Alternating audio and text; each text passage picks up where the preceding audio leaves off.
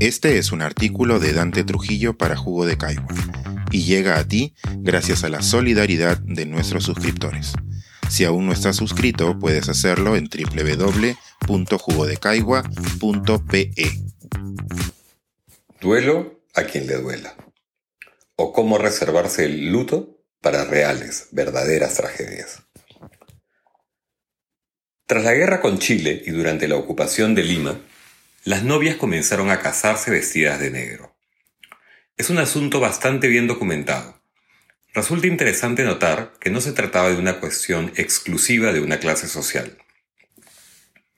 Las fotografías de Curret muestran a aristócratas luciendo vaporosas pero tétricas frente a escenarios idealizados en sepia, mientras que las imágenes de Rafael Castillo nos han legado a señoritas más humildes que también iban de luto a lo que se suponía una celebración. Como es evidente, muchas de estas mujeres habían perdido padres, hermanos, amigos y enamorados, incluso novios durante el conflicto. Pero también mostraron vestidas así su dolor y su rechazo por los casi tres años que duró la invasión. Y es que el luto nace de un dolor íntimo, de la congoja que nos impide ver la vida en colores. Por el contrario, la experiencia se vuelve sombría, funesta. Asimismo se emplea, cada vez con menos rigor por cierto, como una muestra de respeto. También muestra el dolor, lo exhibe. Hay un punto performático en quien lleva el duelo. Con un vestido, lo mismo que con un crespón, un lazo o un brazalete negro le decimos a los demás que estamos dolidos y tristes, que atravesamos momentos difíciles porque hemos perdido a alguien que queremos mucho, que nos hace falta.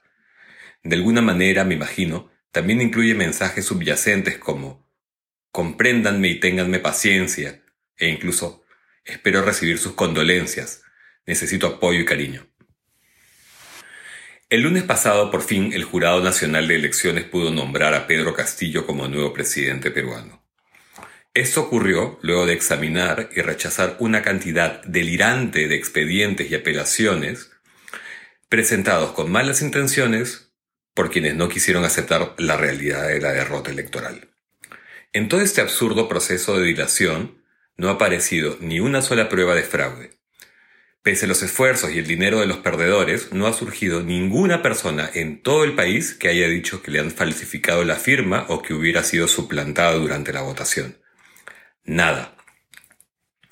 Lo único que sostuvo este mes y medio de incertidumbre fueron las leguleyadas del Fujimorismo y sus atláteres, unos preparadores de ruido y mentiras a quienes el país, aún en momentos tan difíciles, realmente les vale un carajo.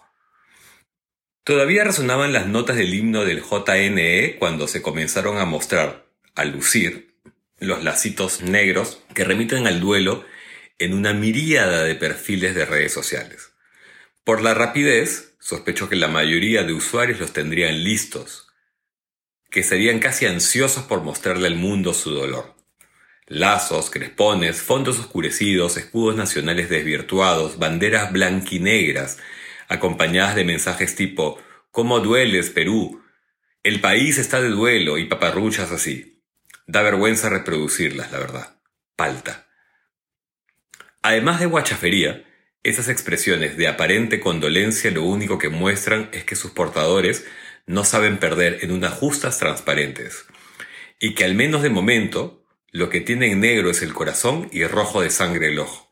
De otra manera, no se explica cómo puede resultarles funesto algo que aún no ha comenzado, y que, si comienza mal, a trancas y barrancas, es en buena medida por el estorbo generalizado en el que han militado. O se trata de algo peor incluso, como que le desean el mal al próximo gobierno. Yo sé que no, que la mayoría no tiene mala entraña, que forma parte de la masa confusa que sigue creyendo desde los resultados de la primera vuelta, que está defendiendo la democracia con su polo de la selección. Que better dead than red, porque si no, nos convertiremos en una Venezuela andina. De esta forma, el lacito negro y las monsergas fatalistas son solo otros componentes del pack del desconsuelo limeño. Pero en su candidez están cruzando una línea que no han considerado incurriendo así en una ofensa lamentable.